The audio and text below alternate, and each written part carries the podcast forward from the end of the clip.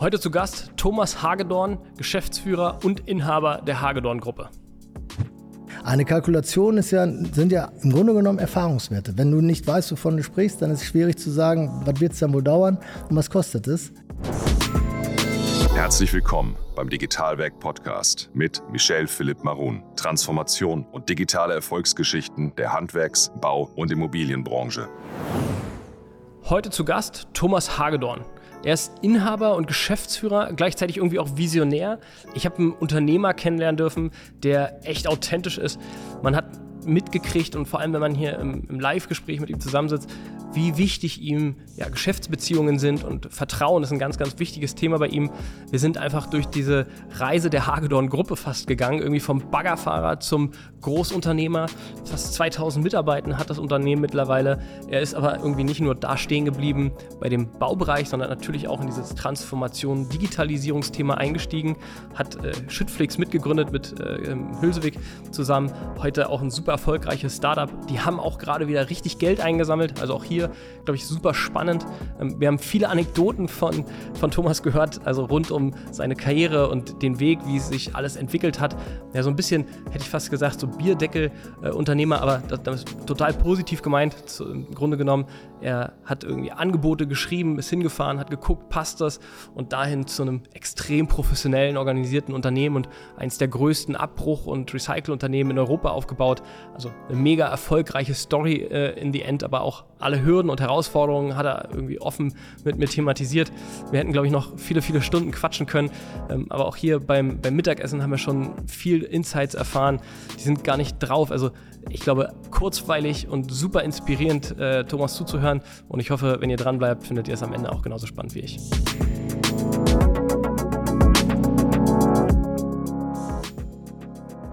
Thomas, schön, dass du den weiten Weg hierher gekommen bist. Ich freue mich, dass du da bist. Der weite Weg ist immer noch unter 500 Kilometer. Das zählt dann noch als. Das ist ja dann nicht weit.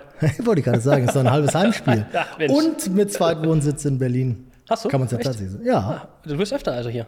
Ich bin öfter hier. Das, äh, dann nehmen wir jetzt jede Woche eine Folge auf. Bist Stammgast. Richtig. Stammgast bei euch? Ja.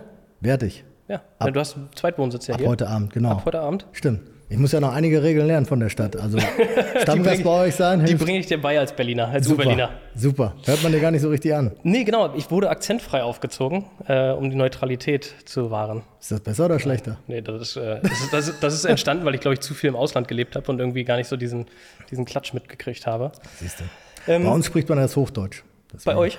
Ja. Aber du, man hört Hannoveraner schon, ne? ist ja, ja angeblich, also wir sind ja in der Nähe von Hannover, das ist dann ja angeblich ja. das höchste Hochdeutsch. Ja, aber gibt es jetzt Mühe, dass das so ist?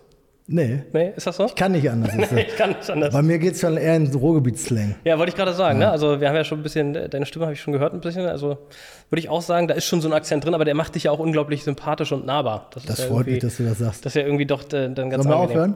Ja. aber bevor wir, bevor wir hier zu sehr abdriften, ähm, ich glaube, viele, viele kennen das Unternehmen irgendwie Hagedorn, ähm, aber für die, die es nicht kennen, ähm, ist natürlich so ein Faktencheck einfach mal ganz wichtig, bevor wir einsteigen, wie es da überhaupt dazu kam, zu der Unternehmensgröße und was ihr heute alles macht. Und Schüttflix, also wir werden hier querbeet heute einmal durch, durchgehen.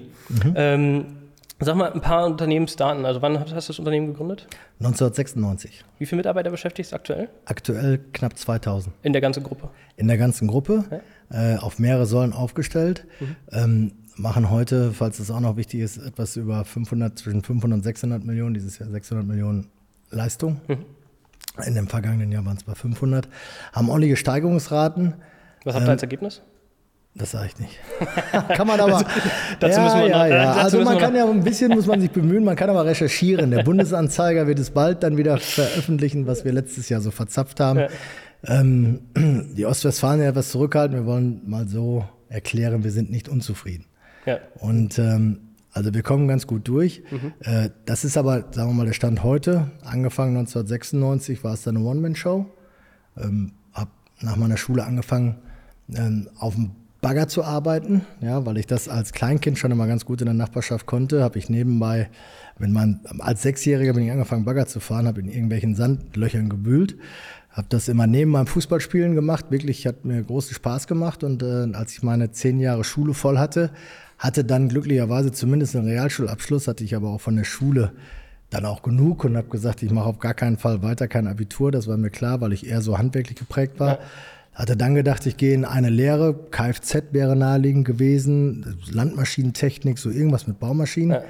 Äh, wo mir dann mein Vater sagte, eigentlich kannst du das ja sowieso schon. Ne? Dann war ich weiter am Überlegen, habe gesagt, ich mache erstmal einen Ferienjob Aha. auf einen Mobilbagger. Das ist so ein Bagger so mit, auf, auf Reifen, die ja. man so sieht im Straßenbau. Ja, ja.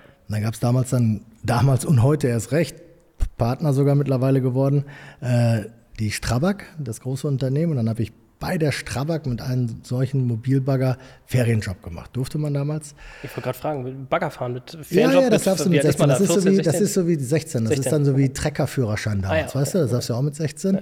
Und Bagger fahren darfst du auch. Braucht man in Deutschland auch einen Baggerführerschein? Nein, Heute noch nicht. nicht. Also heute darfst du den größten Bagger der Welt oder wir haben den größten Abbruchbagger Deutschlands, ja. kleinen Sprung nach heute, den darfst du ganz ohne ohne, ohne Prüfung fahren. Also das ist einfach nur eine Geschicklichkeit. Also nächste Folge bei euch mit dem größten Bagger Deutschlands. Zum Beispiel könnten wir machen. Mhm. Okay. Ohne Aber mir ist es damals so gewesen, dass ich es so gemacht habe und habe dann, bin dann an diesem Bagger sozusagen hängen geblieben, weil es ja. mir so viel Freude gemacht hat. Und da kam es dann auch darauf an, ähm, dass ich jeden Tag fröhlich pfeifen, damals mit einer Mofa, hinterher mit einer 80er und, und dann irgendwann mit dem Auto zu dem Bagger gefahren bin und habe da mein Ding verrichtet. Und äh, das, hat, das hat richtig Bock gemacht. Und somit kam es dann leider dazu, dass ich auch keine Lehre mehr gemacht habe. Leider ist auch relativ, aus sagen, heutiger ja? Sicht ist ja alles Sicht, ja. irgendwie auch ein bisschen witzig. Ist nicht der, ist nicht der Gang, den man jedem äh, Jugendlichen empfehlen sollte. Mhm.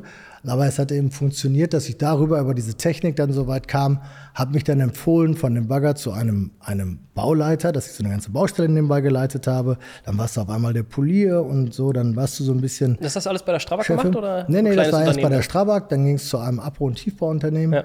Und dann äh, habe ich dort dann auch diese Abbruchtechnik kennengelernt und habe mich da immer weiterentwickelt. Und dann Sprung war es dann mit 25, als der Laden, wo ich da gearbeitet habe, in Insolvenz ging, wo ich ausdrücklich darum bitten möchte, dass es nichts mit mir zu tun hatte. Aber das, das Unternehmen hatte genau einen Bagger? nee, nee, nee, nee, nee. Und Thomas ist Bagger gefahren? Nein, nein, nein. Also das war, äh, das hatte andere Gründe. Aber es war auf jeden Fall so, dass dann alle auf der Straße standen, ich auch.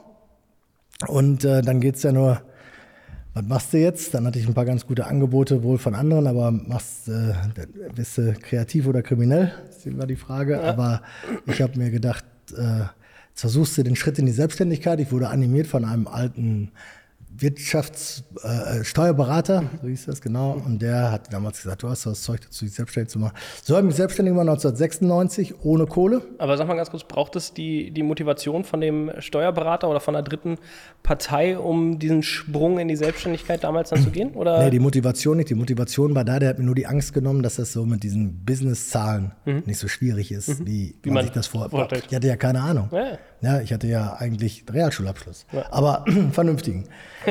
aber die, äh, ich hatte keine Ahnung, wie es jetzt, was so auf mich zukommt und so. Der hatte aber gesagt, das mache ich am liebsten, hatte eine kleine Kolonne dann zusammengebaut. Das war ich selber auf dem Bagger, hatte dann einen Mann dabei, der immer ähm, beim Abbruch ist es ja wichtig, dass jemand mit einer Wasserspritze daneben steht. Das heißt aber eher so ein Feuerwehrschlauch, damit es nicht so staubt. Das ist heute auch noch so? Ist heute auch noch so, ja, ja. Das ist das einzige probate Mittel gegen Staub ist Wasser nach wie vor. Und äh, dann sind wir da mit zwei, drei Leuten dann angefangen und haben angefangen, Häuser abzureißen. Mhm.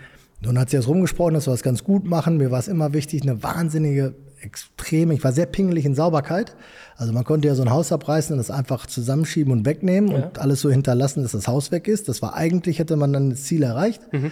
Und mir war es immer wichtig, da kriegte ich so ein Spleen, und ich weiß nicht, was, sowas, was Mutterboden ist, wo man ja, Rasen dann drauf einsetzt. Ja, so. Dann habe ich immer gesagt, okay, wir spendieren hinterher immer noch einen Wagen Mutterboden, den brauchen die gar nicht bezahlen den haken wir dann ein. Da habe ich so ein, zwei Stunden mit meinem Kumpel dann verteilt und mhm. eingehakt. Mhm. Und wenn dann der Kunde kam, dann ist der schier umgefallen, weil das war einfach nicht zu erwarten. Ja. Und das war so ein Haareffekt für die Kundschaft. Da hat sie jetzt rumgesprochen und dann kriegtest du dann zwei Aufträge parallel. Dann musstest du dir noch einen Bagger mieten. Geld hatte ich damals nicht. Hatte aber ein sehr, sehr, sehr gutes Verhältnis zu unserem jetzigen Hauptlieferanten. Und somit. Äh, damals schon. Ja, der kannte mich als Maschinist so. Also die kannten mich als Maschinist. Das ja. ist äh, Caterpillar, ist ja weltweit, die brauchen diese Werbung nicht mehr, aber nur damit ja. man weiß, worüber wir sprechen. Und die hat, haben ein deutsches Netzwerk und die kannten mich als, sagen wir mal, als Maschinisten, mhm. weil ich da nicht so ganz so schlecht war. Ich war da schon auffällig, dass ich ganz gut mit den Dingern umgehen konnte, ja. habe auch Vorführungen gefahren zum Teil für die und so. Und äh, da haben die gesagt, wir helfen dir, wir vermieten dir so ein Ding, dann kannst du erstmal machen und nach drei Monaten gucken wir, wenn es sich, sich nicht gerechnet hat, das war bei dem ersten Bagger echt so, dann stellst du ihn wieder hin und dann trinken wir ein Bier drauf und dann war's das. Glaubst du, das gibt's heute noch? Nee. Nee. Von der, ja, von der das können, dürfen also- die nicht mehr. Das war früher so eine Hands-on-Mentalität. Da ist dieser Deutschlandchef, der hat sich in den Arm genommen und hat gesagt, Junge, ich habe Vertrauen zu dir und geht los.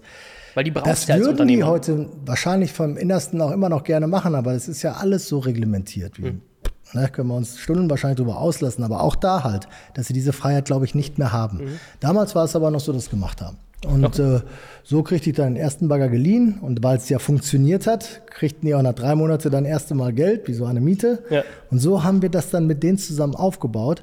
Und das ist aber auch der Grund, warum auch heute diese Firma Caterpillar bei mir immer noch das höchste Standing genießt, weil ich ja nie vergessen werde, wenn die es damals nicht getan hätten. Sie waren auch die Einzigen. Ich habe woanders gefragt, ob ich irgendwie sowas in der Art kriegen konnte. Das war nicht möglich. Äh, Sie haben das gemacht. Der war schlau von dem, der es damals gemacht hat, aus heutiger Sicht, könnte man sagen. Aber damals war es einfach nur blindes Vertrauen. So haben wir es dann aufgebaut und sind dann immer ein paar Leute mehr geworden, bis wir dann in den richtigen Fabrikabbruch reingekommen sind. Und Was hast du vorher abgerissen? Also was war so der, der Ursprung? Ein Familienhaus? Oder ein was Familienhäuser, weißt du, da ruft einer an und sagt, äh, das Haus kannst du mal angucken, musst vorher vorbeifahren, dann guckst du so, Länge, Breite, Höhe, was wird das wohl dauern, wie viel Schutt kommt da wohl zusammen und dann schmeißt du da einen Preis hin und dann geht's los. Das ist ja für viele, die heute gründen, die durchdenken ja den Business Case 25.000 Mal und äh, dann startet man irgendwann und dann ist es ja totgedacht. Bei dir klingt das jetzt so ne, einfach mal machen, vielleicht ist einfach weg, sondern Ja, so, machen. ja, so fast. Also den Business Case muss ich auch einmal überdenken. Weil ich bin angefangen, dann war es dann eben so, dass ich 10, zweimal 10.000 D-Mark geliehen hatte. Einmal von so einem Gartenlandschaftsbauer, der mich kannte, einmal von einem Gebrauchtmaschinenhändler. Das war mein Start. Und dann hat man das damals noch so, die Leute so ein bisschen so bezahlt, ist alles verjährt, deswegen kann ich das sagen. Und äh, haben dann, äh, haben uns dann irgendwie hochgehangelt, bis wir erst mal richtig Rechnungen geschrieben haben, Geld verdient haben. So, aber dieser Business Case, der ist mir damals auf die Füße gefallen, weil ich bin nämlich zur Bank gegangen, die heute auch meine Hausbank sind, da konnten die damals nichts für, das war meine Blauäugigkeit und habe gesagt, ich bräuchte so ein bisschen Überbrückungsdispo, weil die Rechnung kommt manchmal später rein, als wenn sie gestellt, weiß ja, wie es ist. Ich brauche 50.000 Mark. Da hat er gesagt, wofür? Was hast du vor? Sache, Abo-Unternehmen und so, du, und so. Ich war ja richtig stolz drauf. Und Abo-Unternehmen kamen damals in Bankenkreisen offensichtlich noch nicht so richtig gut an. Ne? Kommt das heute gut an? Heute ja. Ja? Ja, Weil ja, ja, ja weil kommst. heute hat Abo-Unternehmen, die ganze Branche, da rede ich nicht nur für uns, hat eine ganz andere Bedeutung als damals. Damals war es wirklich so irgendwie, jetzt kommen die Wilden mit ihrer Kugel, kloppen alles zusammen und das, ne, so Ja, halt ja, Zerstörer. absolut. Das ist ja das, das Image gewesen. Genau. Ja, Und dieses Image kam mir jetzt bei dem Banker, ist der Groschen am Anfang noch nicht direkt gefallen. Der hat gesagt, geh du mal wieder nach Hause. Kein Millionenbusiness. Ja, nein, das, das, nein. Nee, nee, überleg dir mal was anderes. Dann war ich dann relativ, relativ, äh, relativ fertig wieder zu Hause. Und habe gedacht, was mache ich jetzt? Dann habe ich aber wieder diesen alten Kollegen angerufen, diesen Wirtschaftsprüfer. Ich sage, jetzt stehe ich da mit meinem Talent. Er sagt, dann, du musst auch einen Businessplan machen. Ich sage, was muss ich machen? Ja, einen Businessplan. Ich sage, was, was soll das sein? Du musst jetzt im einen Jahr voraus sagen, und weil ich eine ehrliche Haut bin, habe ich gesagt, kann man ja nie so genau sagen, ein Jahr voraus. Ja, du musst aber irgendwie logisch aufgehen. Ich sage, meinst du Lügen und Betrügen oder was? Ja, so in der Art. So in der Art. So, und jetzt haben wir das Beste, das war kein Lügen und Betrügen, das Beste, was man so annehmen konnte oder was ich mir so zurechtgedacht habe, wie kann denn sich sowas entwickeln? Haben wir einfach stumpf, ich habe erzählt, wie ich mir das vorstelle, er hat es in Zahlen umgebaut, bin da hingegangen und siehe da, ich Sie kriegte den 50.000. Dispo. Genau. Und äh, heute ist, weil es unsere Hausbank ist, also das ist nicht die größte Bank, mit der wir arbeiten, aber immer noch unsere Hausbank, weil sie Gütersloher sind, ist, äh, kennt jeder, der Vorstand damals und der wird da immer weitergesprochen, diese Geschichte. Okay. Also du, immer, was du erzählst gerade, spricht ja irgendwie unglaublich doll dafür, dass du so an, an Freundschaften, Arbeitsbekanntschaften, guten äh, Kooperationen festhältst. Also das sind ja Jahrzehnte vergangen Absolut, jetzt inzwischen. absolut. Meine ersten Mitarbeiter, die ich damals bekniet habe, dass sie aufgrund meiner Expansion, die damals relativ schnell gehen musste, weil ich von einem, von einem Angebot zu einem Großauftrag auf einmal von fünf auf 30 Leute musste, also 25 Leute mehr musste, ich musste verschiedene Maschinen, hatte dafür drei Wochen Zeit. Das waren drei Wochen schlaflos, aber auch nicht vor Panik, sondern echt vor purer Euphorie, weil ich habe gesagt, ich muss das jetzt rocken. Meine alten Kumpels sagen, ihr müsst kündigen, ihr müsst sofort freigestellt werden, ihr müsst irgendwas machen, ihr müsst mir jetzt helfen und ich verspreche euch, wir ziehen durch. Wir machen jetzt richtig was auf. Sind die, sind die heute noch bei dir? Die sind heute noch bei mir. Außer die in Rente gegangen sind. Ja, okay. Zwei davon sind schon in Rente, alle anderen sind noch da. Okay. Ja, und äh, gibt auch welche, die einen, mit denen habe ich dann in der WG zusammen gewohnt, zeitgleich. Ich habe den Laden aufgebaut, der hat bei mir gepennt. Also so ganz tolle Freundschaften, die da auch nichts durcheinander bringen. Die mhm. können das jetzt logischerweise jetzt auch in der heutigen Konstellation, können die da alle super gut mit umgehen. Wenn du dir anguckst, so, was war das Schlüsselerlebnis, wo du sagst, da, da ist so der Groschen gefallen oder der Knoten geplatzt in der, in, der, in der Firma, wo du sagst, okay, jetzt wird das Ding richtig groß. Also wo du gemerkt hast, ne, wir sind nicht bei 50 Leuten mehr, sondern, oder war es so die, gar die Schwelle 50? Es war einmal, einmal eine Fabrikation, die ich äh, angeboten habe, eines, ein, eines ähm, Anfrage von Dr. Oetker, ist ja bekannt. Die hatten damals ein altes Müsliwerk abzureißen in Bielefeld. Und die haben, warum auch immer, habe ich die Anfrage bekommen, ob wir das anbieten können. Das war viel zu groß für uns, das war eigentlich viel zu viel, aber hochinteressant. Jetzt war ich ja so ein, so ein, so ein Hobby, ich war, das war ja mein Leben, Abbruch war mein Leben und wie könnte man das machen und selbst die Regionen oder die Dimensionen, die ich noch nicht selber umsetzen konnte, ja. konnte ich aber im Kopf ja verarbeiten. Mhm. Ich kannte, hatte ja eine Vorstellung, wie das am besten geht. Mhm. Auch wenn ich die Technik ja nicht dafür hatte. Aus diesen Vorstellungen ist ein Abbruchkonzept geworden. Das habe ich zusammengebaut, genau für dieses Projekt. Habe dieses Abbruchkonzept dann hinterher auch verpreist und habe denen das, ich weiß gar nicht mehr, was ich mir damals bei gedacht habe, habe das einfach abgegeben. Unter dem Motto so, ich würde das so machen. Und ich glaube, das kostet das. Äh, habe das aber irgendwie verwechselt, dass das jetzt mein verbindliches Angebot ist, ja, mit, der, mit meinen Ideen, mit der Technik, die ich gar nicht hatte. Und das war genau dieser Auftrag, den ich dann bekommen habe, weil die so begeistert waren davon. Und ich hatte drei Wochen Zeit, die Technik und die Leute zu besorgen, die ich dafür brauchte. Das war ein Schlüsselerlebnis, weil dann war es nämlich so, dass ich seit dem Tag nie wieder gewerblich, zumindest nicht aus ja, nicht aus gewerblichen Gründen auf dem Bagger saß, sondern nur noch aus Spaß ab und zu mal. Ab da war ich nur noch rein Vertrieb und hatte auf einmal für die 35, am Ende waren es sogar 45 Leute auf den Schlag, äh, die Verantwortung. Und dann bin ich losgegangen und habe dann eigentlich immer dafür geworben, dass man aus diesem Abbruchmaterial mhm. eigentlich mehr machen muss, als in die Deponie zu fahren. Wann hast du damit angefangen? Also was in den 90ern oder? Das war so ein 8, 99, 99 hatten wir so die ersten Recyclinganlagen, ja, mhm. diese, diese Aufbereitungsanlagen. Für, Was man so kennt, wo der, wo der Bagger so ranfährt und Ja, wo, wo du oben so ein Bau, das, den, das Bauschutt reinwirfst ja, ja. und hinten kommt Schotter wieder raus. Und dazwischen ist ein Malprozess, ein Siebprozess und so weiter. Und äh, da, das war ein großes Hobby von uns, weil wir den, den Sinn erkannt haben, äh, dass es ökologisch und auch ökonomisch höchst sinnhaftig ist, eine Maschine zu haben, die einen Schutt, der normalerweise auf einen LKW geladen wird, in einer Deponie gefahren wird, die damals schon knapp war, an Ort und Stelle in eine Maschine zu werfen, wo hinten ein Schottermaterial rauskommt, was ich an der gleichen Stelle wieder gebrauchen kann, wenn ich dann hinterher einen Parkplatz, Straße oder sonst was baue. Das war so ganz einfach gedacht, der Anspruch, da müssen wir hin. Und da gab es früher zu dem Zeitpunkt Brecheranlagen, da machtest du aus einem einem Ziegelstein einen halben Ziegelstein. Das brachte dich auch nicht so richtig weiter. Man muss eine richtige Kornstruktur haben. Und da durfte ich damals, dann habe ich die Chance bekommen, bei einem Hersteller mitzumachen, ähm, meine Ideen mit reinzubringen. Nicht, dass ich da allwissend bin, aber wir durften so ein bisschen von der Basis mit erklären, was wir dann glauben, was es alles ist. Dafür habe ich dann mal von der Firma Sandvik, äh, die es damals waren, einen Customer Award bekommen, weil ich offensichtlich den größten Beitrag als Kunde okay. mitgeleistet habe, um eine Recyclinganlage richtig zu bauen. Und so kamen wir vom Abbruch zu der Recycling-Schiene, haben aus der Recycling-Schiene, aus der mobilen Recycling Wertstoffzentren gemacht und dann hat sich diese Sparte des, der Umwelt auch entwickelt. Weil das ist ja unglaublich krass, ne? wenn du dir das anguckst, so heute, wann du gegründet hast, das Unternehmen, und heute irgendwie 2000 Mitarbeitende. Das ist ja eine gigantisch große Zahl. Du sagst das so, aber es sind ja auch 25 Jahre, ne? Aber genau. ich glaube, das ist nicht langsam, das glaube ich auch. Ja. Fühlt sich für mich aber nicht so krass an. Ja, genau, das wäre die Frage, ne? Also wie fühlt sich das für dich heute an? Also ich finde das irgendwie, wenn du immer dein, dein Rennen fährst, so sinnbildlich gesehen, und äh, stehst meinetwegen in, in im Zirkus in der Manege, mhm. hast den ersten Teller oben, den drehst du, hast den zweiten Teller, hast den dritten, der ist noch einfach, vierten, fünften, ja. sechsten, siebten. Ja.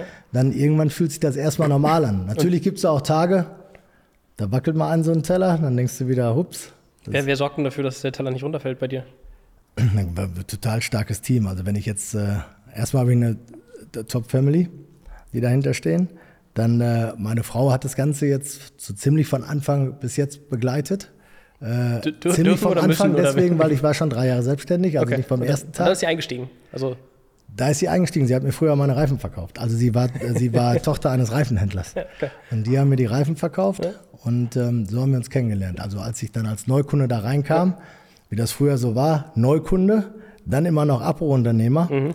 Dann werden die Reifen aufgezogen, dann kriegst du aber den Anruf, ich glaube, du bringst erstmal Vorkasse. das war aber ihr Bruder, mein heutiger Schwager. Der hat das mit mir tatsächlich gemacht. Und äh, so kam es aber dann dazu, dass wir mit den, mit den beiden Häusern zusammengearbeitet haben. War ein sehr witziger Start, weil wir uns dann, als ich da war, sofort blendend verstanden haben, mein Schwager und ich. Seine Schwester habe ich später kennengelernt. Und wir haben uns dann etwas näher kennengelernt und haben dann drei Jahre, vier Jahre nach meiner Selbstständigkeit, ja, drei Jahre nach meiner Selbstständigkeit geheiratet, ja. Und sind relativ schnell geheiratet. Kennengelernt, schnell geheiratet. Also was mal Haken hinter so. Ne? so Nein, so, so das war nicht Haken hinter, das passte eben. Ne? Äh, genau, es passte, aber wenn es passte, machst du auch einen Haken hinter. So, also ja, wenn es passt, dann mal ja einen Haken hinter. So dich als Person, wie Klar. ich dich hier wahrnehme. So, ne? Also das ist eine Grundtugend, glaube ich, die man in, diesen, in dieser Entwicklung haben muss. Du musst schnell entscheiden können. Mhm. Weißt du, es gibt ja Menschen, die tun mir dann auch leid, die können, die brauchen so, bah, die quälen sich und dann pennen die da dreimal drüber und dann wird es ja auch nicht besser. Ich bin ein unheimlicher Bauchmensch. Mhm ähm, hab, gib riesen Vertrauensvorschüsse, das wird mir manchmal so nee, vorgeworfen, ist das falsche Wort, aber wir dann gesagt, das ist ein bisschen zu krass, weil ich sehe erstmal immer das Gute. Bei mir ist das Glas immer halb voll mhm. und so gehst du auch mit Menschen um.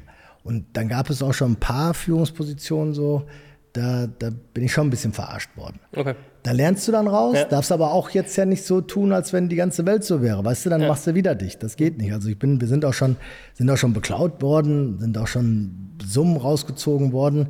Das ist alles schon mal vorgekommen. Äh, nicht so krass, dass es mir wirklich geschadet hat, aber menschliche Enttäuschung siehst du dann schon, wenn du hohe Vertrauensvorschuss gibst, wenn du anderen Menschen, was du so machen musst, hohe Verantwortung gibst, dann gibst du denen eigentlich die Firmenkasse in, in die Hand. Mhm. Und äh, dann, wenn dann da reingegriffen wird, das ist dann, ist dann eine persönliche Enttäuschung, weil ich auf sowas gar nicht klarkomme. Aber da reifst du dann halt auch dran. Ne? Und, äh, ist ja wichtig, also ich, ne, beim nächsten dann lässt es mit einfließen und oder gibt es da weiterhin Vertrauensvorschuss? Nee, nee, nee, nee, weiterhin Vertrauensvorschuss. Ja. Immer, immer wieder, weil bis jetzt und jetzt, es wächst sich dann auch raus. Und es ist, äh, du hast dann auch eine Truppe zusammen hinterher, das dann einfach passt. Und dann weißt du auch nicht, ist das dann manchmal Karma, ist das, äh, passt da einer drauf auf. Aber wir haben jetzt eine Truppe, wo ich mich blind drauf verlasse und wo ich mir wirklich die Hand für abhacke. Die zieht sich dann vom Position 1 bis zur Position 2000. dann, äh, wie, wie machst du das, dass du heute die Zeit hast, hier zu sitzen ähm, und das Unternehmen läuft, läuft trotzdem. Also hast du ein angestelltes Management und du ja. äh, bist auf den Bahamas viel unterwegs? Oder? Nee, Bahamas, Bahamas war ich noch nie, wird wahrscheinlich noch nicht vorkommen. Aber wir haben, das Unternehmen muss man sich vorstellen, oben drüber ist eine große Holding ja. und darunter sind dann sechs Säulen. Die sechs Säulen ist einmal eine Deutschlandsäule Abbruch, eine Deutschlandsäule Umwelt und Recycling, mhm. eine Säule Tiefbau und Infrastruktur, eine Säule ist Kran- und äh, Schwerlastlogistik, eine Säule ist die Revitalisierung, das ist so Baurechtschaffung, und eine Säule ist Baudigitalisierung. Mhm. In diesen Säulen sind wieder unterschiedliche Gesellschaften. Das sagen wir mal, die Abbruchsäule Deutschland hat wiederum acht Gesellschaften unter sich. Im äh, Recycling sind es vier, beim Tiefbau sind es zwei. Mhm. Und so muss man sich das vorstellen. Und jede einzelne Gesellschaft hat seinen Geschäftsführer. Mhm. Und auf der Säule sitzt dann auch noch wieder ein Deutschlandchef. Und über der Säule sitzt noch ein COO. Okay. So und so ist so, die Idee des Organigramms, das wird meistenteils auch so gelebt, weil es auch fair ist, nur mhm. fair ist. Also ich könnte ja insbesondere mit meiner Namensstrahlkraft ja. als Eigentümer, ja. könnte ich ja bis auf die Baustelle rennen und sagen, mach das mal alles anders. Oder fährt der Bagger rückwärts. Würden sich schwer tun, als ja. dass sie sagen, ne, mach jetzt nicht. Wäre aber unfair, weil dann könnte ich meine ganze aufgebaute Struktur, die ich ja selber auch haben möchte, könnte ich auch zusammenklappen und sagen, dann macht doch direkt alles selber. Das wäre ja unfair Absolut. für jeden Abteilungsleiter etc. Absolut. Das mache ich auch grundsätzlich nicht. Nur wenn der, der direkt unter mir ist, gefragt wird, wenn mal irgend, natürlich gibt es auch mal Krisensitzungen, da geht gar nicht darum, äh, Projekt oder so, da geht es überhaupt nicht darum, dass ich da allwissend bin, aber ich habe jetzt eine langjährige Erfahrung. Mhm. Und das ist eigentlich das Gute. Und wenn du so groß wirst, wie ich das entwickelt durfte, dann hast du auch schon so viel Scheiße erlebt und das wiederholt sich. Das wiederholt sich. Da setzt du dich mal hin und dann ist das manchmal schon ein bisschen niedlich und dann hörst du ja von Weitem schon ungefähr, was das Problem ist. Ja. Und dann kommst du rein und das hast du schon dreimal gehabt. Und dann gucken sie sich so ein bisschen an wie das siebte Weltwunder, dass du direkt die Lösung hast dafür. Ne? Und das ist einfach nur Erfahrung, das ist ja nichts anderes. Be bevor wir da in die, in die Learnings und äh, bevor wir da in die Säulen einsteigen, vielleicht so für dich, was ist so das größte Learning, was du als Unternehmer aus den letzten Jahrzehnten mitgenommen hast? Das größte Learning ist immer einmal mehr aufstehen, als dass du auf die Fresse fällst. Ne? Das äh, diszipliniert arbeiten. Du kannst ja mal auch lustig sein, aber du musst schon diszipliniert sein, du musst hochfokussiert sein auf das, was du tust, ohne durchzudrehen. Du darfst deine ganze Umwelt nicht vergessen. Du musst sehen, dass du ein Mensch bleibst dabei. Mhm. Diese Dinge musst du schon haben. Aber das größte Learning ist eben klar, es gibt mal einen aufs Maul, dann liest du mal, dann kannst du auch mal, kannst dir auch mal einen Tag erholen, aber mhm. du musst ja wieder raus. Mhm. Und das äh, ist eine Grundtugend, die, die machst du Sport, die hast du beim Sport, die machst du ja überall, gerade im Mannschaftssport ist auch mal der Arsch. Ich war früher ja. Torwart. Ja. Mal hast du in der 90. Minute einen Elfer gehalten, dann warst du der Held und dann hast du einen durch die Hosenträger gekriegt. Was hast du in der Kabine leiden? So, so. Und okay. so ist das Leben. Okay. Aber auch da finde ich immer im Vergleich viele disziplinarische äh, äh, Maßnahmen, die man im Sport, eigentlich im Mannschaftssport lernt, ja. äh, die man eigentlich fürs Leben nie vergessen sollte. Und dann das das habe ich oft bei den Gästen, die, die hier sind. Also ich habe ja auch eine Profikarriere hinter mir im Sport, Triathlon. Und die oh. Gäste, die hier sind, ähm, dass irgendwie alle, die erfolgreiche Unternehmer sind. Ich will nicht sagen, dass äh, sozusagen das Angestellte-Dasein nicht erfolgreich im Sport sein konnte, aber es ist schon herausragend, dass ähm, auffällig, dass eben äh, Unternehmer oft Profikarriere oder eine Sport, sehr ambitionierte Leistungskarriere hinter sich haben und so, das selber von sich aus dann sagen, ja. dass es das prägende Medium war, Sport. Weil es so der Wille war. Ne? Also ja. ich gehörte auch zu denen, ich hatte nicht das Leistungsvermögen, habe ich ja bis Verbandsliga Fußball gespielt, aber ich war auch einer, der nach dem Training dann noch mit den anderen noch einen Elfmeterschieße, so weißt ja. du, jetzt wollen wir uns um Gottes Willen noch nicht mit dem Ronaldo vergleichen, aber der Junge ist ja, auch völlig irre, wo man meint, das ist ihm alles zugeflogen. Nee, ja, ja, das, das macht er durch die Extraschicht. Ja. Und ich glaube, wenn man bereit ist, diese extra, extra Schicht zu gehen, mhm. das ist dann, ob es für den Sport oder im Job, das ist eine ganz, ganz wichtige Grundtugend. Mhm. Ganz wichtige Grundtugend. Wenn man eine Karriere machen will, obwohl es ja äh, nicht mein Ansinnen war von Anfang an, aber es hilft auf jeden Fall, um was anzuschieben. Das ist ja so ein bisschen so gewachsen einfach. So, so. gewachsen. Heute noch kurz was in eigener Sache. Du bist Architekt, Bauingenieur oder Projektmanager? Dann haben wir genau das Richtige für dich, wenn es um das Thema Weiterbildung geht. Mit Digitalwerk Education haben wir die Möglichkeit geschaffen, Wissen auf zeitgemäße Art und Weise zu transportieren. Es gibt mittlerweile über zehn Architektenkammern, welche unsere digitalen Lerninhalte durch die Vergabe von Punkten anerkennen. Dazu ist wichtig zu sagen, du selbst kannst unsere Lerninhalte über Education ganz einfach nutzen. Aber auch der Arbeitgeber kann es ganzheitlich im Unternehmen einführen. Wenn du mehr wissen willst, geh einfach auf digitalwerk.io und unter dem Reiter Education wirst du alles über das Thema finden. Wenn du mehr wissen willst, dann schreib uns einfach, wir treten gern mit dir in Kontakt. Aber jetzt erstmal viel Spaß bei der Folge. Und jetzt zu den sechs Säulen, sechs Bereichen. Die sind ja jetzt auch nicht gerade irgendwie klein. Die erschließen sich ja heute. Ne? Wenn du jetzt raufguckst und du erzählst mir, ihr habt sechs Säulen, dann würde ich dir sagen, macht absolut Sinn. Ne? So Wertschöpfungskette entlang gedacht.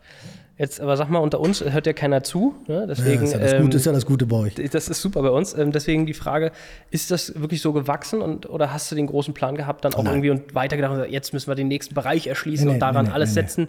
Oder war es eben vielleicht auch dieses, Mensch, da war eine Opportunität und die habe ich irgendwie ergriffen, weil da gab es ein Unternehmen, was ich akquirieren konnte, im Zweifel auch. Akquiriert haben wir das erste Unternehmen erst 2018, also bis okay, dahin spät. ist es ja ganz spät, ja, ja. Okay. So, und bis dahin war es einfach eine, eine Entwicklung vom Abbruch in dieses Recycling-Thema. Mhm. Dann war damals, haben wir dann die ersten großen Recyclingberge aufgeschüttet. Dann waren wir schon so weit, dass wir Kasernen abgerissen haben zum Beispiel, haben unsere Recycling-Prozesse dahinterhergezogen, haben dieses Material dort als absolut, wo wir richtig stolz drauf waren, absoluten Wertstoff hinterlassen, mhm. der dann hinterher verarbeitet werden sollte. Dann kamen dann so Infrastrukturbauer hinter uns nach, also die die Straßen bauen sollte. Mhm. Und die haben das alles kaputt geredet. Das war für mich ja immer wie ein Stich ins Herz. Haben immer gesagt, ach, dieses recycelte Bauschutzzeug, das taucht doch alle nicht. Das, das war noch, bei weitem hatte das nicht so ein Standing wie heute. Ähm, und haben einfach gesagt, nee, das kann man nicht nehmen, da können wir keine Gewährleistung für nehmen. Und da musste ich immer schmerzlich zugucken, dass die das entsorgen durften haben das weggebracht in eine Kipp, in eine Deponie. Also das du, Zeug. Dafür, du hast dafür kein Geld bekommen. Ne, wir bei uns war der Deal mit der Stadt zum Beispiel, das war damals ja. die Stadt Lippstadt, haben die Kaserne abgerissen, dann blieb das alles liegen. Und wir hatten das so mit verpreist, dass wir das aufbereiten und da liegen lassen. Okay. Und der Nachunternehmer hat es dann geschafft, der Stadt zu überzeugen, dass es eigentlich Müll ist. Und er fährt das weg gegen Geld, logischerweise. Also war eigentlich eine Nachtragsjägerei. Und der bringt was Neues aus dem Naturstandschotterbruch für richtig Kohle. Und da habe ich mich so drüber geärgert, weil es so sinnlos ja. ist, ja, weil es einfach falsch ist. Und da habe ich gesagt, jetzt machen wir eine eigene Infrastrukturabteilung auf. Das war die Initialzündung. Und habe gesagt, so jetzt nehme ich das Zeug selber, was ihr alle nicht haben wollt, und zeige euch, wie man damit Straßen baut. Das ist die Motivation. Gewesen. Okay. Du hättest das auch wegfahren können, auch wieder anbieten können, aber du hast gesagt, Nee, das ist ja sinnlos. Ja, ja, genau. Du hast- du- in der Kreislaufwirtschaft. Du hast gesagt, das bleibt da liegen, Ja, sondern ja, das ist der nächste Prozess. Das ist Und Kreislaufwirtschaft. wa- was, das ist Kreislaufwirtschaft. Das ist Kreislaufwirtschaft. Was kam danach? Also was ist der nächste Schritt dann? Ne? So, Genau, dann haben wir die ganze Infrastruktur und dann haben wir, äh, dann kam es dazu, dass wir von Kunden angesprochen wurden und haben gesagt, guck mal, du bist doch mit deinem Abbruchunternehmen, da waren wir schon relativ groß in Deutschland als Abbruchunternehmen, immer so dicht dran. Also wenn da mal irgendwie so eine Großfläche verkauft wird, wir wurden ja oft als erster gefragt, bevor man sich mit dem Verkaufsgedanken der Kunden äh, befa- der Kunde sich damit befasste, was, was kostet das wohl, das alles wegzuschieben, damit ich das freie Grundstück verkaufen kann. da wurden wir dann gebeten von anderen Kunden, die an solchen Flächen interessiert waren, wenn du mal was hörst, sagst du mir Bescheid. Habe ich lange Zeit immer auch so gemacht und habe gesagt, guck mal, da ist was und da ist was und da ist was. Habe die zusammengebracht, Win-Win-Situation, ein, zweimal klar. Hagedorn kriegte den Abbruchauftrag dann und zu einem vernünftigen Preis. Nicht so ein Kampf, weißt du, es gibt ja, immer welche, die alles irgendwie billiger können. So, da- aber zum vernünftigen Preis kriegten wir das und konnten uns so ein bisschen auch wirtschaftlich entwickeln. Und dann kamen die ersten Grundstücke, habe ich so viel mit diesen Grundstücken nebenbei, der weiß was da, da hatte ich wie so einen Marktplatz bei mir. Ich wusste, dann kamen alle bei mir zusammen, wo es die ersten Grundstücke gab, wo es keinen Kunden für gab. Das war dann in Neumünster, 2013 gab es da eine erste Gussfabrik, die wollte dann keiner haben und ich fand das Grundstück total toll. Ich sage, was ist denn jetzt das Problem?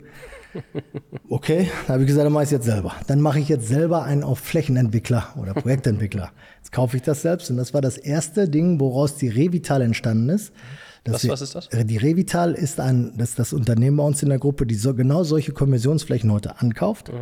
Heute sind wir ja so weit, dass wir ganze Kraftwerke, Kohlekraftwerke kaufen, die größten Flächen in Deutschland, die richtig, richtig behaftet sind mit Altlasten und so weiter. was hast du für eine Dimension dann von den Grundstücken? Was, Wir haben die da? letzten, in den letzten vier Jahren viereinhalb Millionen Quadratmeter Okay. auf so eine Art und Weise entwickelt. Das ist sehr, sehr, das ist nicht klein. Ja. Also das sind so Einzelgrundstücksgrößen zwischen 500 und 800.000 Quadratmeter. Okay, also schon eine Fläche. Schon Flächen. Und da, die Revital ist damals in Neumünster entstanden, weil dieses Guss, diese alte Gussfabrik, die einfach nur schwarz-weiß, aber bei Guss nun mal so, die sah nur schlimm aus, die war auch nicht so schlimm. Die wollte keiner haben. So, und dann habe ich die gekauft, da ist jetzt heute ein riesen Wohngebiet drauf, dann haben wir was Gutes getan, hat sich auch ein bisschen gerechnet, ich hatte meine Bagger alle am Laufen, war alles easy. Das- ist doch überhaupt die Idee. Mhm. Das ist ja richtig Prozesskette. Wir kaufen das selber und setzen unseren eigenen Prozess drauf und geben es hinterher in den Markt, machen einen glücklich mit dem sauber sanierten Grundstück und äh, wir haben auch was davon. Das ist Prozesskettendenken. Aber nur bis zu dem Punkt, dass du das bereinigte Grundstück abgibst. Also du wolltest jetzt nicht. Zu 80, damals war der Gedanke genau nur das. Ja. Ist auch bis heute 80 Prozent so geblieben. Warum? Weil diese bereinigten Grundstücke sind eine Hilfe meiner Kunden. Das sind große Developer. Mhm. Wir sprachen über einen aus Hamburg, der auch davon partizipiert. Ja. Und äh, das sind Leute, die uns dann die heilen Grundstücke abnehmen. Ja. Wissen auch, dass wir dann da unser Business vorher gemacht haben, sind aber heilfroh, dass sie selber nicht in der Verantwortung der Altlastenfreilegung sind, weil das nicht deren Kernkompetenz ist. Bei uns ist es unsere Kernkompetenz. So, und so ist es dann eben so, dass wir viele dieser Flächen in den Markt gebracht haben. Und auch da gibt es dann auch mal wieder Flächen, die kaufe ich dann, dann mache ich die sauber und stelle dann fest, die will keiner haben. ist ja auch Und dann? komisch. Dann habe ich dann äh, vier oder fünf habe ich dann selbst bebaut. Hast du, okay. Ja. War die Notlösung Also die waren auf jeden Fall zwei von den Grundstücken, kann ich dir sagen. Die waren so schlecht, dass bei einem eins der bestverkauften Amazon steht und beim anderen stand ein super DHL. Also da müssen die, muss sich der Markt das damals wohl nicht so richtig überlegt haben. Also selten, aber dann bauen wir es auch mal selber. Okay. Mhm. Und ähm, jetzt hast du ein Grundstück, also wenn wir jetzt mal die Prozesskette weiterdenken, jetzt hast du das Grundstück, macht der absolut Sinn? Was war jetzt so der nächste Schritt? Weil wir sind, glaube ich, jetzt, wenn ich mitzähle, bei Säule 3, oder? Also, Nee, wir haben den Abbruch, wir haben das Recycling, Ja. wir haben äh, die Infrastruktur, Ja. wir haben die Revitalisierung, das ist die äh, vierte. vierte. Und dann sind wir bei der fünften, das ist Krandienst und Schwerlastlogistik. Könnte man jetzt sagen, ja, macht Sinn, aber ist ja irgendwie dazwischen kommt ja noch eine Planungs- und eine, ist jetzt nicht die, der nächste Schritt in der Wertschöpfungskette zwangsläufig. Ja, die Reihenfolge ist ja auch nicht so richtig richtig. Wir Ja. haben mit der Revital, sagen wir mal, der Prozess Ja, ja, fängt klar, jetzt bei der der Revital genau, an. Äh, wir, sind ja nach, wir sind ja nach Baujahren gegangen, aber die, der Prozess heute fängt anders an. Der Krandienst ist Krane. dazugekommen. Wir Weil du so gerne Bagger fährst und sagst, so, jetzt muss man ein Kran sein? Und Nee. Ist da so Leidenschaft wieder auch nee, drin? Oder? nee, wir haben aber viele Krane bei uns, weil wir beim Rückbau der Kraftwerke im Vorfeld eine wahnsinnige Sanierung haben. Da haben wir Asbestsanierung, Kesselsanierung, KMF-Sanierung. KMF ist künstliche Mineralfaser, die ähnliche Eigenschaften hat wie, wie ähm, Asbest.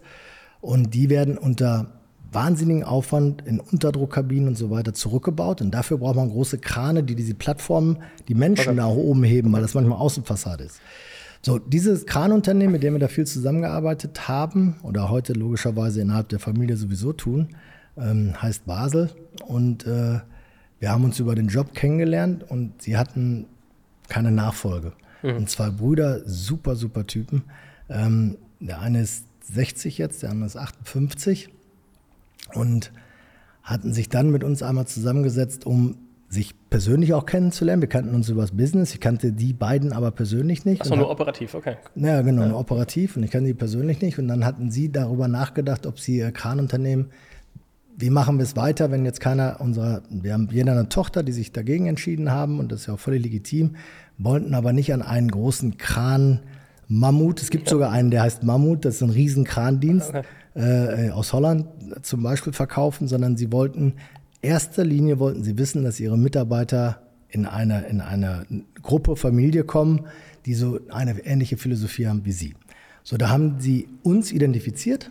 Über einen gemeinsamen Kumpel sind wir dann zusammengebracht worden. Der saß so in der Mitte, hat uns dann mal zu einem privaten Steakessen dann äh, äh, eingeladen. Da war dann mein, meine rechte Hand dabei, der Christian, und äh, dann war ich und die beiden Baselbrüder.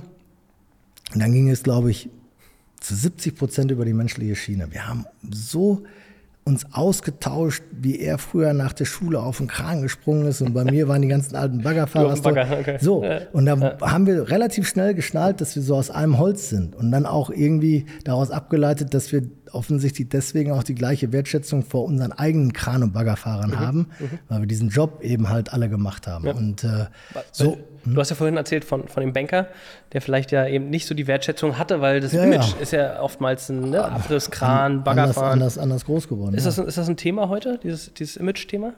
Heute nicht mehr. Heute ist, es, heute ist es gut, wenn du jetzt siehst, was für eine Komplexität die sich ein bisschen damit kurz auseinandersetzen, dauert dann nicht mehr ganz so lange, ist dann, die haben die Komplexität eines Rückbaus von einem Kraftwerk, Kohlekraftwerk, Atomkraftwerk, das, da schnallen die schon, das ist nichts mehr.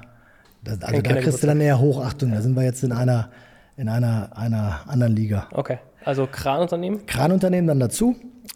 Bei, aufgrund der Synergien, die wir hatten, wir haben gleiche Kundschaft auch. Ja.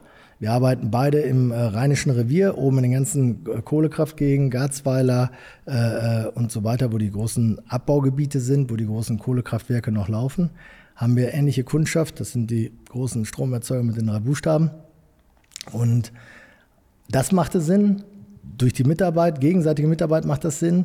Dann hat Hagedorn auch in einer Sparte der Abbruchservice, äh, ist ein Abbruchunternehmen in der Sparte Abbruch, die heißt Abbruchservice, machen wir aktuell die meisten der zurückzubauenden äh, Windkraftanlagen für Repowering-Zwecke, also mehr als die Hälfte der in Deutschland zurückgebauten, haben wir gemacht. Okay. Und äh, da brauchen wir auch wieder Krane, da waren okay. Synergien, das passte alles so gut zusammen. Okay. Und da haben wir gesagt, okay, wir machen das und äh, haben uns dann, haben dann, haben dann den Deal vollzogen sozusagen und war richtig und macht bis heute total Spaß. Und ja, weil das ist ja, ist ja spannend. Äh, wäre jetzt dieses Steakessen auch wieder nicht zustande gekommen, wäre ja die Frage auch wieder im Raum, hättest du jetzt ein Kranunternehmen gekauft, schräg, schräg gegründet?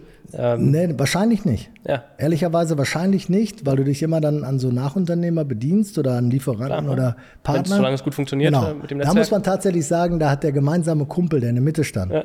der hat da richtig schnell geschaltet. Der ja. hatte nämlich die Anfrage von den Baselbrüdern, ob er glaubt, dass man mit mir mal sprechen könnte, ob das irgendwie fruchtet. Ob, ob das ein Weg wäre oder Krass, ob das irgendwie so. Kleinigkeiten hat, im Leben, die. Und der hat das, der hat das äh, gut geschnallt, hat ja. sich erst einmal kurz mit mir alleine zum Essen getroffen, ganz ja. spannend, hat mir erzählt, da wäre irgendwie was, ganz geheimnisvoll, und ob, was ich meine. Ja, ich sag, dann lass uns mal dann gucken. Und äh, dann hat er uns dann zusammengebracht. Das hat, hat, er, hat er gut gemacht, da sind wir ihm auch dankbar. Das, ja, das glaube ich, das glaube ich. Und jetzt äh, haben wir noch eine Sparte. Und das ist ja eigentlich die, die dann wieder diese Transformationsthematik auch irgendwie in sich hat, so Digitalisierung. Du hast vorhin gesagt, äh, ja, Digitalisierung Bau im weitesten Sinne. Ja. So auch die Überleitung irgendwie Schüttflix, äh, hast du dich ja auch damit, ich komme gleich noch zu.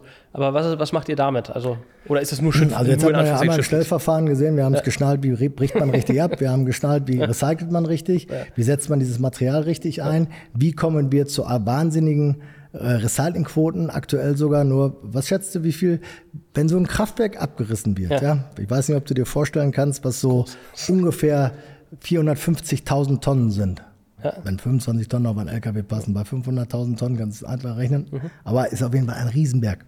das glaube ich. der da so Also die zusammenkommt. Dimension, ja, du hast ja auch die Grundstücke, deswegen habe ich die Flächen Genau. gefragt. Aber wir sind mittlerweile in der Lage und haben es nachweislich, bei jedem Kraftwerk haben wir 97 Prozent Recyclingquote. Es werden nur drei Prozent von so einem alten Kraftwerk weggeschmissen. Das ist natürlich gut. Also das ist ein Prozess, den wir auch mitentwickelt haben. Und ähm, dann geht es weiter, wo wir jetzt die Infrastruktur nach dem Recyclingprozess auch noch haben. Die Baurechtschaffung haben wir auch im Griff. Da gucken wir jetzt, wie können wir eigentlich die Bauwelt digital etwas besser machen. Für uns ist es die Frage, so ein großes Kraftwerk zurückbaust, die sind nicht immer alle gleich, aber ähnlich. Wie kann man dann die Erfahrungswerte speichern? So sind wir angefangen, Drohnen zu entwickeln, die Drohne selber nicht, aber Drohnen, die Folgendes können, nämlich die diese ganzen Kraftwerke einfach einkreisen aus der Luft und können genau vermessen, was für eine Kubatur steht heute da am ersten Tag und dann jeden Tag gucken, wie schmilzt die Kubatur, wie viel wird es kleiner. Logischerweise, wenn wir da abreißen, wird es immer ein bisschen kleiner und kann das runterbrechen vom Kesselhaus auf die Maschinenhalle, von der Maschinenhalle auf die Werkstatthalle. Das sind ja alles so Riesengebäude. Und daraus ziehen wir dann Rückschlüsse, sind das eigentlich immer ähnliche Sachen? Ist das immer sehr individuell, um die Kalkulation für die Zukunft immer besser zu Besser verfahren? gemacht, ja, ja. Eine Kalkulation ist ja, sind ja im Grunde genommen Erfahrungswerte. Wenn du nicht weißt, wovon du sprichst, dann ist es schwierig zu sagen, was wird es dann wohl dauern und was kostet es? Wie, wie lange, das, also kann man das irgendwie ausdrücken, wie lange braucht man, um so ein Angebot abzugeben, um ein Kraftwerk abzureißen? Also das ist ja, ist ja hochspekulativ auch. Also Ist hochspekulativ, genau, weil es an vielen Sachen hängt. du weißt ja nicht, wo, wenn du reingehst, äh, was macht äh, ein Deckel Also du hast, schon, du hast schon eine kleine Kolonne, wenn du es seriös machst, und davon reden wir ja nur, dann hast du eine kleine Kolonne mit drei Leuten, die da rechnen und gucken, da brauchst du schon vier, vier, vier Wochen für ein Objekt. für ein fürs- Objekt. fürs- Aber das sind dann auch Größenordnungen. Ne? Also Wo das bewegt sind, sich so ein Objekt, dass man so eine was, Idee was, bekommt? was es kostet, so ja, ein genau, so Abriss. wegzukloppen. Ja. Also ich rede jetzt nicht davon, weil es immer eine Mischung ist, wie viel kriege ich durch einen Stahl- und Schrotterlös und was Ja, kriege ja. ich noch vom Kunden oder so. Davon rede ich jetzt nicht. Ja. Aber eine, ein mittleres Kraftwerk kostet schon abzureißen, je nach, egal von wem ich jetzt das Geld kriege, äh, die 50 bis 60 Millionen. Okay. Ja, aber Kohlekraftwerk, ne? Atomkraftwerk ist wieder eine andere Liga. Noch teurer. Ja, ja, klar. Ne, Weil das ist andere, ist wieder nach der, selbst wenn es saniert ist, gibt es da viele Hürden, die noch geknackt werden müssen, weil es auch viel mit Psychologie zu tun hat. Atomkraftwerk ist ein ehemaliges Atomkraftwerk. Aber bei den Kohlekraftwerken äh, ist das so die Range ungefähr. Und äh, ja, und diese Digitalisierung hilft uns da mit den Drohnen wirklich den Verlauf immer mit aufzunehmen, wo stehen wir heute. Wissen ist da sehr wichtig, dass wir so schnell wie möglich die Daten haben, wie weit sind wir heute, wie weit brauchen wir noch. Wir dokumentieren das dann auch mit den Kunden. Die Kunden können mit reingucken und wenn so ein Kraftwerk zum Beispiel abgerissen ist, dann hast du riesen Löcher nach unten. Also die haben ja stellenweise Keller 15, 16 Meter tief. So, das ist dann, das ist, Das sind Dimensionen. Das ein sind dann Dimensionen. Da ist ein richtiges Loch. So, und dann darf man nicht vergessen, dass wir sagen, ich kaufe so ein Kraftwerk an und ich verkaufe dir hinterher das Grundstück und sag, du kannst da alles drauf bauen. Du kannst ein Hochregallager bauen, du kannst einen großen Logistiker, whatever, bauen.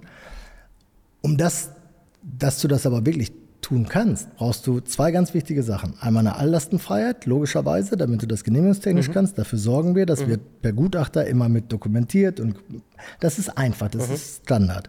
Dann, was aber genauso wichtig ist, ein technisches Bauwerk, was eine Verdichtung hat von minus 16 Meter bis auf die Nullhöhe, die auf jeden Fall hält. Und diesen Prozess, der ist eigentlich, der ist eigentlich veraltert, weil da geht man mit so Lastplattendruckversuchen, nennt man das. Da drückt man immer mit so Lastplatten ab, hat wie viel Kilonewton gibt es? 45 äh, Kilonewton, Meganewton, 45 Meganewton vielmehr, ist immer so ein Standard, wo man weiß, das braucht man auf einer halben Meter Schicht eingebauten Boden.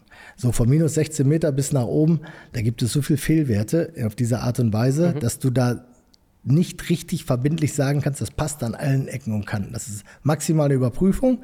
Wenn du dir aber vorstellst, Hermes als Beispiel, weil die so große Hochregallager bauen, will 42 Meter Druck auf einen Fuß bringen und der sagt ab, dann ist das, und das, ich habe das Grundstück verkauft, da kann ich nicht mit pennen. Also brauchen wir für mich selber eine Sicherheit, für den Kunden auch. Und dann haben wir wie so ein BIM-Modell entwickelt für die Erde, dass wir in der Lage sind, über GPS verortete Walzen, so große Walzen, die haben in ihren Trommeln sind die, haben die GPS-Sender und da siehst du genau, welchen Druck die auf welchen Quadratmeter, auf 600.000 Quadratmeter von der hohe 0 bis minus 16 abze abzeichnen. Weißt du, was mich da interessiert an der Stelle und die Frage, gibt es das nicht schon? Gab es das nicht vorher? Nein. Wie machen das andere Abrissunternehmen? Ihr, ihr seid riesig. Passt, passt schon. Nein, also okay, wenn du so genau ja. dokumentiert ja. haben willst, gab es das nicht. Andere machen das mit Gutachtern, ganz normal, die laufen mit. Okay. So, die kommen einmal, zweimal eine Woche, wir überprüfen. So ist so wie Haftung so ein bisschen abgegeben. Ist, ist vielleicht eine übertriebene Sicherheit, aber da geht es viel. Da geht es ja um viel. Ja, ja. Weißt du, beim, beim, wenn du im Flieger einsteigst, jeder 15. zeigt dir der Computer an, der kriegt dir, guckt mal, ob, ob, ob ein Bömmchen angepackt hast. Ja, ist, ist ja, so. Wenn du es richtig sicher haben willst, müsste das jeder machen. Und wenn es beim Durchgehen automatisch ginge, dann wäre es ja auch egal, würde es ja jeder machen. Wir haben eben halt jetzt die totale Sicherheit. Stellt sich die Frage, ist es eine Software, die ihr da gebaut habt und äh, nennen wir es mal Produkt vielleicht, um nicht zu tief zu gehen, ähm, wo ihr sagt, das könnte eigentlich jeder andere auch nutzen und ihr äh, verkauft es oder ist es ein USP für euch? Ja, da würde ich eher auf den USP tippen. Also man kann natürlich vieles in den Markt reinbringen, aber ja. das ist ein, ist ein, ein Vorteil, den wir entwickelt haben für den Kunden. Mhm. Und das ist eigentlich auch, das bleibt bei uns. Mhm. Ja, was nicht heißt, dass man das nicht irgendwann einer nachbaut, aber ja, weißt du, wenn du jetzt zum Beispiel, wenn wir, wenn wir deine Fläche aufräumen und du sitzt hier und du kannst auf dem Handy mitverfolgen, ja, das läuft alles und guck mal, was sie da eingebaut, was sie für Druckwerte haben, solche Parameter, die mhm. dem Kunden wichtig sind, hat der als Dashboard auf dem Handy, mhm. wenn er es möchte. Mhm. Das ist eben halt die absolute Transparenz und Transparenz schafft Vertrauen. Und wenn du mhm. Vertrauen hast, dann weiß auch jeder, also dann, dann kommst du nie in diese, in, dieses, in diese Diskussion, will mich da irgendeiner übervorteilen oder so. Und das ist uns wichtig. Wir wollen ordentlich einen Job liefern. Mhm. Wir wollen ordentlich, wir müssen dort auch ordentlich bezahlt werden, zumindest so, dass es wirtschaftlich Sinn macht. Und äh, es kann nicht immer nur sein, wie es ja in Deutschland so ist, von Ausschreibungsverfahren und so, der billigste, und da ist es dann nicht der günstigste, sondern der billigste kriegt den Auftrag. Das ist Deutschlands Ausschreibungsverfahren, was im Übrigen auch ein Grund ist, dass wir nur 2% solcher Ausschreibungen überhaupt mitmachen. Unser ganzes Volumen, 600 Millionen, machen wir kaum öffentliches, Öffentlich, ja. weil das ist eine andere Philosophie. Jetzt kommt äh, an der Stelle dieses Shitflix-Thema ins Spiel. Also ich glaube, das ist. Baudigitalisierung hat Ihnen noch mehr zu bieten. Aber genau, ja, ihr, ihr macht so viel. Das ist ja das, das, ist das Thema. Wir machen so viel und überlegen uns jeden Tag was Neues. Und das kommt immer nur aus so Schnapsideen, die jetzt nicht, die, die, die, da muss man keinen Schnaps getrunken haben, das kann auch bei Wasser passieren, aber wenn wir abends philosophieren und sagen so, boah, wenn es das gäbe, stell dir mal vor, wenn das das und das, wir kommen erst über das Endergebnis. Ja. Und dann haben wir mittlerweile mit UNI, das sind 120 top entwickelte äh, Software denkende Menschen, ähm, haben wir dann eigene Truppenteile, den wirfst du dann sowas hin, äh, salopp gesagt, und die sagen, ach ja, ach wieso? Ja, das können, ach, das könnte man doch wohl machen. Mhm. Quatschen die wieder mit dem Kumpel mhm. in der Theke. So und so kommt das dann. Ne? Mhm. Das sind kam, dann, da kam, kommen so Ideen und dann geil. Kam so äh, Schüttflix? Schüttflix kam ein bisschen anders. Das äh, Schüttflix kam der Christian Hülsewig, der heutige CEO, der ähm, kam mit der Idee auf mich zu. Er war damals äh, Worldwide Logistikchef bei Microsoft, saß in Seattle. Ich weiß nicht, ob du den persönlich kennst, aber ist auch. Ja, der war schon mal bei uns. Äh, ah, also der war, der war schon mal. Äh, nicht, nicht im Podcast, aber der war schon mal. Äh, wir machen ja so Events-Themen und da mhm. haben wir mal beigehabt. Der ist ja auch der frei, frei, raus und voll nach vorne. Der ist ja auf jeden Fall, auf jeden Fall eine Gesprächsrunde äh, wert und der ist richtig cool drauf und ja. macht echt gerne leiden. Ja. Und äh, er kam auf jeden Fall auf mich zu durch einen gemeinsamen Bekannten. Also du brauchst Bekannte, höre ich raus. Du brauchst immer Bekannte. Aber er, in dem Fall brauchte er Bekannte, okay. weil der Hülse von Microsoft, ganz früher war er mal bei Avato. Ja. Avato ist Güters ja, Bertelsmann. Ja, genau. genau, und dann ging er nach Microsoft ja. und hatte dann als Hobby in seinen Auszeiten in, in, in Herford, bei uns in Ostwestfalen, einen eigenen Bauernhof. War immer nebenbei, neben seinem Logistik-Nerd-Denken, war er Trecker fahren, Bagger fahren, bauen und basteln. So, und dann hat er am Wochenende immer versucht, seinen gerade überschriebenen Hof neu zu pflastern, irgendwie Asphalt neu, brauchte zumindest immer Baustoffe, Sand, Schotter, Kies. Und dann hat er bestellt, wie er wollte, im netten, im schriftlichen, per SMS und so weiter. Und es kam nie so, wie es sein sollte. Es kam entweder zu spät, wenn er nicht da war, wenn er nicht da war, haben sie eine falsche Stelle gekippt und so. Es hat ihn völlig kirre gemacht, dass er gerade mit seinem Logistikdenken, für den ja die Verfolgungs- App von DRL oder so ist, für den ja alles ein Witz. Ja. So, und mit so einem Denken konnte der nicht mit leben, dass das nicht revolutioniert wird. Und da kam er dann mit diesem Gedanken mhm. drauf zu ja. und äh, ging dann zu seinem alten Chef Frank Schiermeister von Avato, hat ihm das erklärt, dass er sich damit mit sowas selbstständig machen wollte. Da war die Idee Schüttflix, er ist alles mal, er hat das, ist das Schwergewicht da drin. Ich würde sagen, jetzt, da war es da 85 Prozent. Mhm. Und dann ist er zu mir gekommen, hat mir das erklärt ich habe ähm, erzähle ja auch nicht so wenig, aber das war so ein anderthalbstündiger Monolog von der anderen Seite. Ich habe da gesessen, habe wirklich die Du hast Hände zugehört, auf den Tisch. hast zugehört, und so der lange. spricht ja auch nicht so langsam. Da musst du ja hochkonzentriert zuhören. Ja. Und dann Der hatte ich hat da schon, Tempo. ich sag, krass. Und als er fertig war, ja, und dann sagt er, und Hagedorn, was meinst du jetzt? Ich sag, wenn, wenn das wirklich klappen sollte, was du da so gerade so von dir gegeben hast, dann ist das die Revolution der Baustelle. Ja. Ja, dann lass uns das doch machen. Dann haben wir, dann haben wir uns verabredet, äh, zwei Tage später. Ich sage, ich muss mal einmal drüber pennen kurz. Nächsten Tag war ich nicht da. Und dann äh, kam er wieder und sagte, was machen wir jetzt? Ich sage, wir machen das. Dann haben wir noch ein paar ein bisschen rum. Guck mal, wenn wir das noch könnten, das noch könnten, das hat ein bisschen was mit Zahlungsmodalitäten zu tun und so. Da waren wir schon ziemlich tief drin. Wenn wir das alles noch dran bauen könnten, wäre bestimmt super. Ja, und dann Handschlag. Und das hat mich zutiefst beeindruckt. Und auf den Handschlag, ohne einen Vertrag, ist er dann äh, nach Seattle geflogen, alles zusammengesammelt, Family raus und los geht's. Das ist, äh, und das ist dann auch, habe ich gesehen, dass er auch Vertrauen zu mir hatte. Wichtig, grundsätzlich, oder? Ja, Beidseitig. Das heißt, das ist ja ungefähr, wie lange, fünf Jahre her oder so? ja, ja. Schon, Also fünf, schon, schon ein paar Tage her, ne? Das Shitflix. Vier? Weiß ich gar nicht. Okay. 2019, oder? Ich glaube Aber das, 2019. das, das Thema ist ja eigentlich, ihr habt jetzt äh, echt fett Geld aufgenommen. Also das ist ja VC-Case. Ja, die Entwicklung war ja gut. Wir haben ja damals, das, ich habe noch nie ein Startup gestartet. So, und das. Äh, Startup ist ja auch bei dir dabei. Ja, klar, aber nicht in der Form. Aber sagen wir mal, zumindest, sagen wir, oder sein ein VC-getriebenes Startup, Ja. was ja jetzt geworden ist auch. Ja. Sowas in der Art hatte ich noch nie. Aber da war es dann erst so völlig klar, wir hatten das Produkt stehen. Dann kamen die ersten, die es interessant fanden.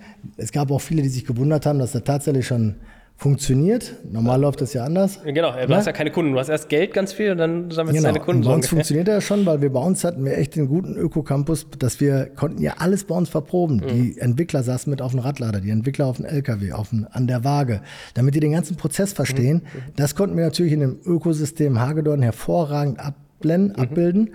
Und äh, so konnten wir das auch bei uns eine Generalprobe nach der anderen fahren.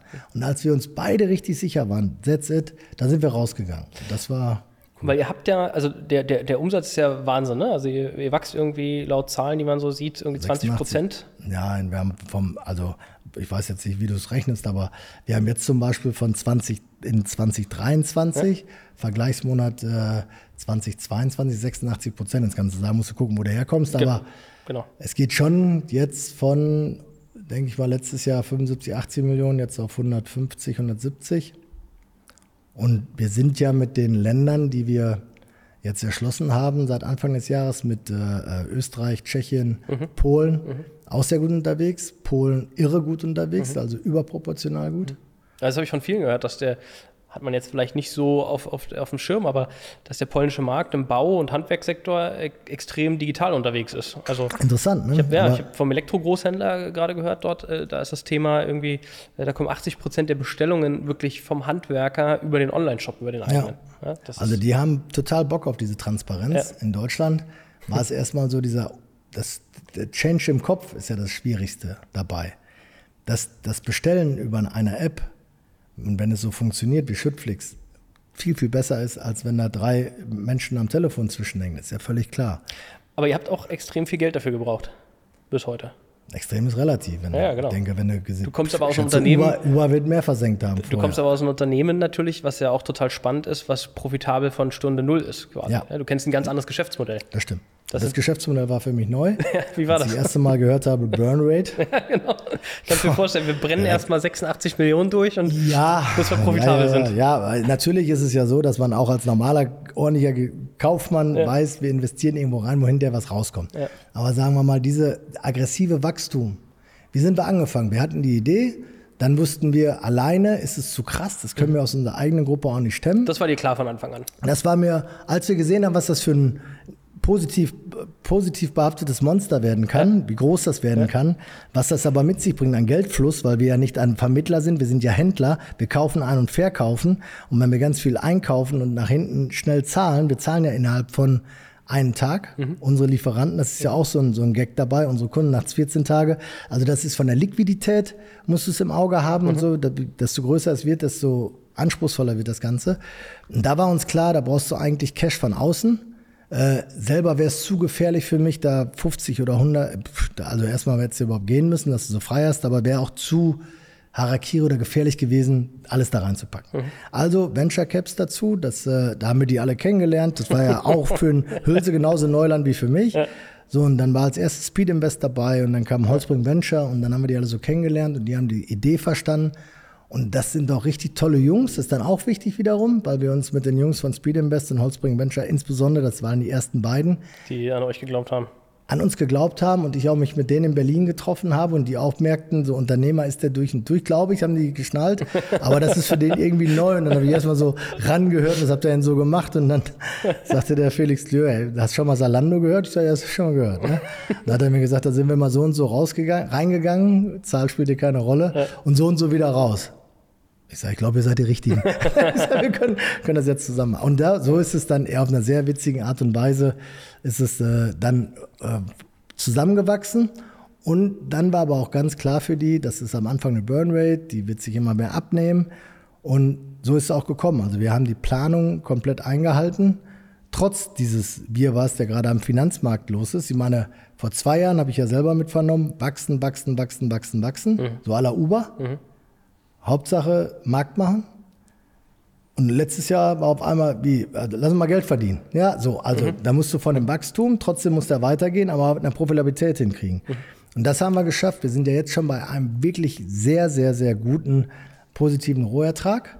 So, jetzt haben wir aber immer noch Wachstumskohle, die mhm. die Märkte gerade das Ausland anschieben. Deswegen kann man unterm Strich das noch nicht erwarten, ganz unterm Strich aber dass der Rohertrag positiv ist. Daran siehst du, dass das Geschäftsmodell funktioniert. funktioniert ja, ja. So, und wenn wir jetzt sagen, wenn wir hören auf zu wachsen, dann wird es auch sofort unten drunter schwarz. Mhm.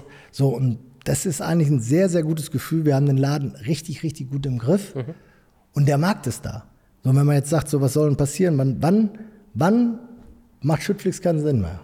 Das ist, wenn keine Straßen und nichts mehr gebaut wird. Solange Sand, Schotter, Kies, Recyclingmaterial, Beton, oder Entsorgungsleistungen, die vom LKW runterrutschen, gebraucht werden, ist Schüttflix Favorite, auch aus Unternehmersicht. Jetzt äh, hast du so ein bisschen auch in die Zukunft gesprochen gerade. Was, was glaubst du, wo geht die Baubranche, wo entwickelt die sich hin in den nächsten zwei, drei Jahren? Was siehst du aus deinen wiederkehrenden Erfahrungen aus den letzten Jahrzehnten? Ist hier die Baubranche sehr weit gestrickt, wenn man jetzt sieht, Leute, die sich mit äh, hochpreisigen Retail, Bürogebäuden und sonstiges beschäftigt haben, fallen gerade reihenweise von der Stange, was einem wirklich weh und auch leid tut, weil es für die ganze Branche nicht gut ist. Mhm. Da ist natürlich dieses Zinsniveau. Weißt du, wenn du jetzt heute guckst, wenn du heute so 1000 Quadratmeter Wohnung baust mhm. und hast keine Förderung, dann kostet das dreieinhalbtausend Euro pro, dann so, ja. Dann oder mehr. Du, oder? Ja, hast du dreieinhalb, fünf Prozent Zinsen drauf, ja. bist du ganz grob gerechnet 150.000 plus. Mhm. Durch zwölf Monate, rechnen dann mal, dann bist du ungefähr, müsstest du ungefähr bei 12 Euro pro Quadratmeter an Zinslast rauskommen. Da bist du ja, schon du, fertig mit schön schreiben. Hast da kein Grundstück dabei, nichts. Ja. So, und deswegen wird dieser Wohnungsbau, da muss eine Revolution rein, die auch gestützt werden muss, meines Erachtens. Sonst kriegst du das, wie willst du das hinkriegen? Du wirst die Baupreise nicht mehr runterbekommen, weil die Baupreise sind getrieben von Lohn. Weil 60 Prozent Lieferanten, 60 Prozent auf der Baustelle selbst sind Lohnkosten. Die, Lohn, die Löhne sind richtigerweise extrem angestiegen. Mhm. Also auch wenn bei uns ein Baggerfahrer früher äh, 20 Euro hatte, dann hat er in naher Zukunft in kürzester Zeit 25. Das mhm. geht nicht mehr um 10 Prozent Sprünge. Mhm. Das bringt eben die jetzige Situation mit sich. Mhm. Somit wird das Bauen nicht unbedingt günstiger. Also alles am Wohnungsbau wird schwierig. Die ähm, E-Commerce, Logistik etc. wird weiter wird weiter belebt, wird auch weiter gebaut, weil die die teureren Baukosten abkönnen. Ja, also es ist bei, bei weder bei Auto, ja, aber Oder Automotive, Logistik, Amazon, wenn du jetzt mal runterguckst, ich meine, Amazon und die ganzen äh, ähm, E-Commerce-Typen sind ja für jeden so ein Schimpfwort, was ich was ich abscheulich finde, weil das ist Heuchelei, auch mit den Genehmigungsbehörden, wo ich zusammenhänge, die mich immer mit meinen Hallen, wenn wir irgendwo eine hinbauen wollen, auf eine Fläche wegjagen. Die fahren nach Hause und bestellen sich dann die Turnschuhe vom Sofa aus. Mhm. Ist ja eigentlich Heuchelei. Aber keiner will es haben, haben wir verstanden. Aber die werden noch weitermachen, weil bei denen ist die, die Quadratmeter Miete mhm Einfach, nicht ja. entscheidend für deren Geschäftsmodell. Ja. Und die müssen dann eben nachjustieren. Das ist dann eben so, wie es ist. Wie mhm. wir mehr Diesel bezahlen müssen zum Beispiel, äh, müssen die das auch tun. Bei den Privaten wird es schwierig, weil da ist dann irgendwann zu Ende. Und da ist Wohnen schwierig, äh, Industrie und Logistik wird weiterlaufen. Es werden aber nächstes Jahr dann eben aufgrund der ersten Tatsache, werden noch, schätze ich, 30, 40 Prozent namhafte Unternehmen in Deutschland zusammenklappen. Okay. Dann gibt es diese, diese auch sicherlich manchmal brauchbare Marktbereinigung. ja, die, die sehen ja sich viele hervor, äh, herbei auch, muss man ja, sagen. Ja, ja, ja. Und dann glaube ich, dass dann äh, USA fängt an, oder haben sie ja schon, die drucken Geld und in Europa gehen die Zinsen wieder runter. Mhm. Weil das ist dann das Einzige, wie du diesen Motor wieder anschmeißen kannst. Alles andere will ich mir nicht vorstellen, mhm. weil dann dann diskutieren wir über ganz andere Sachen. Irgendeinen Flieger geschartet haben, die Nase in die richtige Richtung, kannst ja. sie einfach nur, kannst einfach nur abhauen. Ja. ja, weil, aber das darf Europa nicht zulassen. Wir machen schon Fehler genug und äh, ich glaube und ich hoffe, dass sie da ein Auge drauf haben. Dann möchte ich das so an der Stelle einfach stehen lassen. Und wir gucken mal in die Zukunft positiv, so wie du es gesagt hast. Das Glas Immer. ist halb, halb voll und nicht Immer. halb leer. Ähm, danke für deine Einblicke in, in dein Unternehmen und deinen Weg, den du hier zum Besten gegeben hast. Danke. Sind wir schon, sind wir schon durch? Wir sind schon durch. Mann. Ja, habe gerade die Einleitung gefühlt. wenn, wenn, wenn du äh, noch mehr Einleitungen hören willst, so eine Stunde lang, dann schalte einfach nächste wieder Woche ein. Ich freue mich auf dich. Bis bald. Danke.